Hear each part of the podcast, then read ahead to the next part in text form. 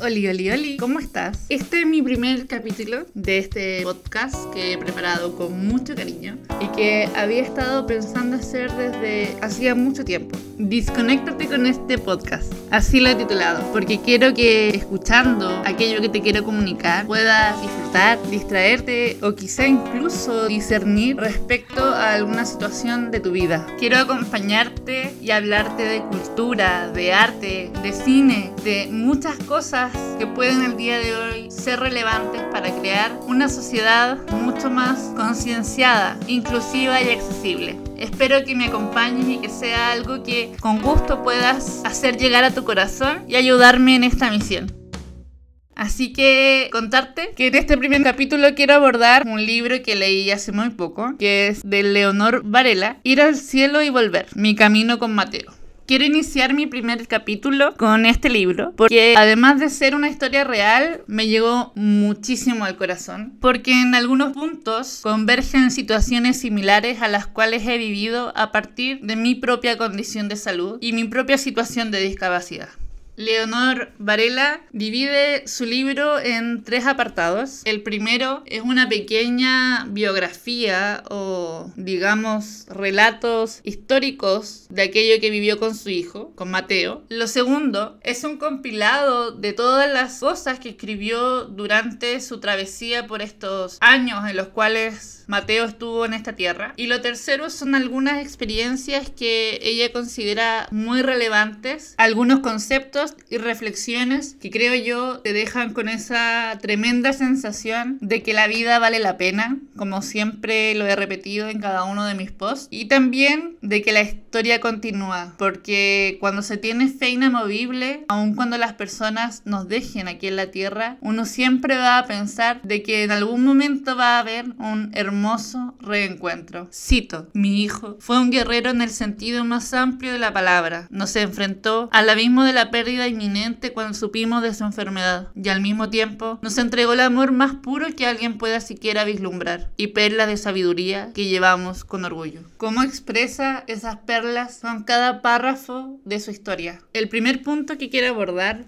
es cómo Leonor se visualiza a sí misma como una persona muy humana, Sabemos el día de hoy que en Chile la consideramos como parte de la farándula, ¿cierto? Y por tanto pensamos que al igual que otras personas en este mundo, puede tener mejor acceso a sistemas de salud o tratamientos mucho más convenientes, ¿cierto? No solo a nivel de calidad de vida, sino también a nivel económico. Pero con su relato nos demuestra que no es así, que tanto para ella como su familia también fue difícil encontrar el equipo médico pertinente para lograr llegar al diagnóstico definitivo de Mateo y así también explorar cada uno de los posibles tratamientos que le pudiesen ampliar este rango y expectativa de vida. Al igual que yo y que muchas otras personas en situación de discapacidad, en Estados Unidos, el país en el que vive, gestionó todos los recursos posibles para poder mejorar la situación en la que vivía Mateo y derribar cada una de las barreras con las cuales podía encontrarse. Condicionar la casa, solicitar credencial para el uso de estacionamiento exclusivo de personas en situación de discapacidad y así un montón de otras cosas que implican derribar y eliminar cada una de las barreras con las cuales su hijo podía encontrarse. Lo segundo, esta ruta, este camino, los encuentros, los desencuentros, los llantos, los desánimos, la esperanza, la luz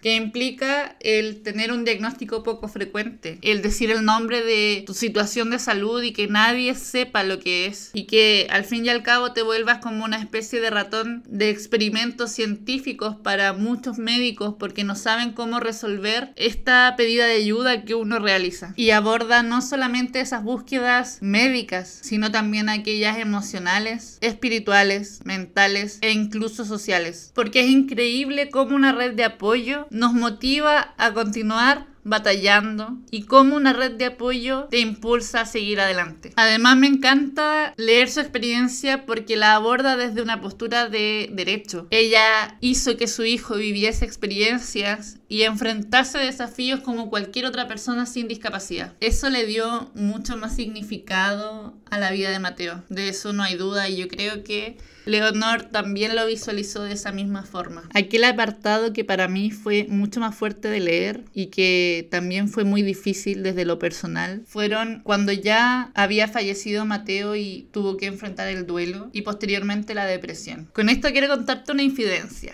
Yo desde hace muchos años que realizo el Reading Challenge de Goodreads, que es una aplicación para lectores, y había dejado como meta para el 2021 ir al cielo y volver. Pero mi idea era hacerlo a principio de año, cuando comenzó a tornarse todo un poco más difícil respecto a mi salud, vino el diagnóstico de la disautonomía, la pérdida funcional a nivel de mi visión y otras tantas cosas que son a partir de mi síndrome de Marfan, mi condición de base, tuve que tomar la decisión de asistir a psicóloga fue en su momento una compañía necesaria y ella revisó los libros que yo tenía en consideración para este challenge y consideró que la temática que aborda Leonor era muy difícil para mí en aquel momento que yo estaba viviendo porque respecto al duelo y posteriormente a la depresión si bien Leonor lo vivía a partir de la pérdida de un hijo, yo lo estaba viviendo a partir de la pérdida funcional de alguna de mis funciones básicas sensoriales. Yo creo que tenía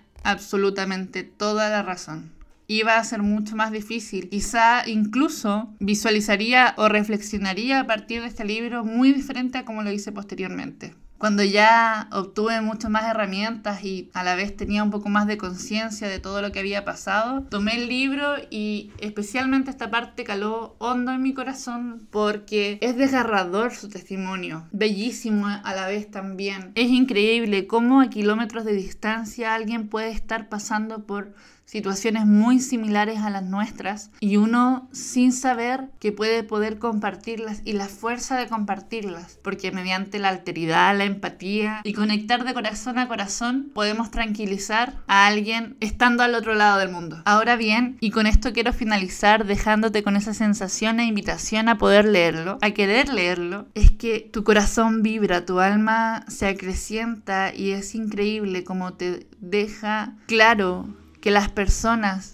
las experiencias de vida, las nuevas formas de vivir te cambian por completo. Leonor nos muestra que antes de ser mamá de Mateo, su rol en la vida había sido totalmente diferente. Las decisiones quizá eran un poco más egoístas que las que vinieron mucho después de la muerte de Mateo, por el paso en su vida de Mateo, porque eso hace las buenas personas, tienen la apertura para poder cambiar. Ahora ella también se transformó en un agente de cambio, ya que mediante su libro y otras acciones que realiza, está intentando que el mundo que dejó Mateo sea un poco mejor a partir de su presencia. Y nos invita a ser la mejor versión que podemos ser e impregnarnos de las mejores cosas que tiene la vida, personas, momentos, recuerdos. Y nos deja entrar en su vida para hacernos cuenta que su hijo le brindó uno de los mejores regalos que pudo mientras le acompañó, un regalo que va a quedar junto a ella para el resto de su vida. Elijo en cada instante consciente ser la mejor versión de mí, elijo el amor sobre el miedo. Elijo abrirme más. Cuán infinitos son los regalos que viniste a traer al mundo, Mateo, mi amor. Y bueno, yo te quise hacer este regalo. Hablarte de este tremendo libro y dejarte con la invitación a también compartir un ratito la vida de Leonor. Dejar que entre en tu corazón y que deje su huella. Ya la ves en verdad, espero que te hayas desconectado con todo, que te hayas distraído y disfrutado. Ese regalo del cual nos hablaba Leonor es el amor. Y este podcast está hecho con ese ingrediente, que espero lo hayas sentido tanto que quieras continuar conmigo escuchando los siguientes, porque es aquello que nunca va a faltar. Me encanta poder transmitírtelo. Y bueno, las invitaciones están hechas. Lee el libro de Leonor, escucha mi siguiente podcast y no te olvides de visitar también mi red social profedis.com NSM, donde además de compartir mucho aquellas cosas que estoy viviendo como persona en situación de discapacidad, también te doy tips y a la vez conciencia